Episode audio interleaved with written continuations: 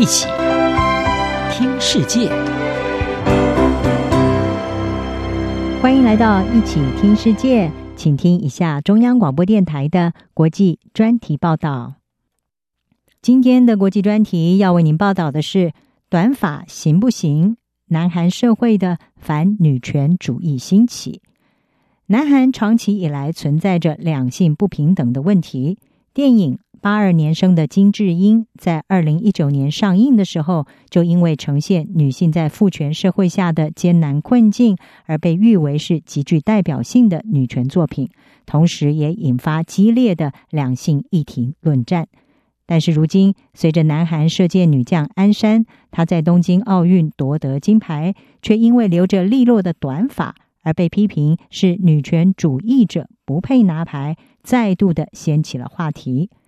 南韩是全球第十二大经济体，也是科技强国，但是呢，这仍然是一个由男性主导的社会，女权记录不彰，甚至有厌女、丑女的声音出现。近年来，南韩年轻女性开始挑战社会风气，她们为合法堕胎权而战，同时组织广泛的 Me Too，还有反偷拍运动。引领了南韩史上最大规模的女权示威，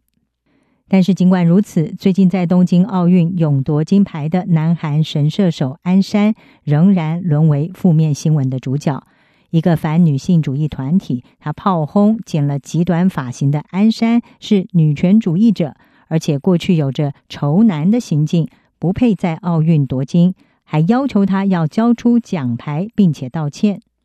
像这样一个对女性极不友善的团体，自二月成立以来，就已经在 YouTube 吸引了有超过三十万的订户。南韩主要的保守派政治人物，包括两名总统候选人在内，也抓住了这一股反女性主义的情绪，而且还承诺要废除女性家族部。这个也被称为是性别平等的部门，它的前身是二零零一年所成立的女性部。批评者是说，女性家族部加剧了南韩的社会紧张趋势。年轻的男性是声称平等政策没有解决影响男性的问题。他们认为，在南韩竞争激烈的社会，只有男性必须要服将近两年的义务兵役，推迟了他们的职业生涯，但是女性却不受限，格外的不合理。而正在争取要成为保守派反对党国民力量党总统提名的南韩议员何泰庆，他就形容女性家族部像僵尸一样，明明已经死了，却还存在。他认为这个过时的部门应该要解散，来减少因为性别问题冲突所造成的巨大社会成本。国民力量党的三十六岁党魁李俊熙，他是南韩年轻男性最欢迎的政治家之一。他也再三的表示反对性别配额，还有激进的女权主义。他力挺要废除女性家族部。李俊熙他坚称，南韩的年轻女性已经不再面临接受教育，还有新鲜人就业市场的歧视。他认为，现在许多二三十岁的女性透过小说和电影。发展出一种毫无根据的受害者心态，认为他们自己受到了歧视。宾夕维尼亚大学的博士后研究学者金正淑，他认为政治人物正在利用沮丧男性们的愤慨来争取他们的选票。在南韩的社会中，现在已经有部分的男性认为他们自己才是女权主义的受害者。例如，近数十年来，女性参与劳动力，带动两性竞争增加，但是兵役还是仅限于男性。而年轻人觉得，他们被不公平的要求去补偿老一辈男性享有的性别歧视特权。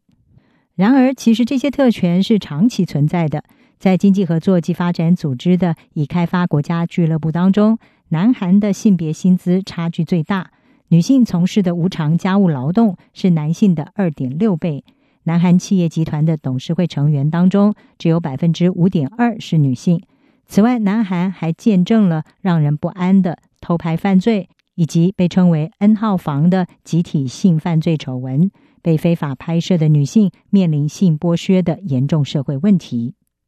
其实，厌女文化和性别歧视在全球许多地方仍然普遍的存在。南韩并不是特例，而随着当局的努力，南韩的两性平等已经日益的取得进展。根据南韩女性家族部以及统计厅的资料，二零二零年的国会议员以及各部会首长当中，女性的占比各达有百分之十九和百分之三十三，双双刷新了历年的记录。而尽管从薪资待遇和家务时间来看，两性不平等的状况依然存在。南韩政府表示，由于人口老化导致劳动人口数量下滑，因此让更多女性进入劳动市场是重要的目标，而且实现两性平等能够有助于提升经济生产力。不过，尽管如此，对于南韩女性来说，社会的两性争议还有养育子女等等各方面的压力，仍然是她们不论在职场还是家庭所要面对的艰难课题。以上专题由吴宁康编撰，海青青播报。谢谢您的收听。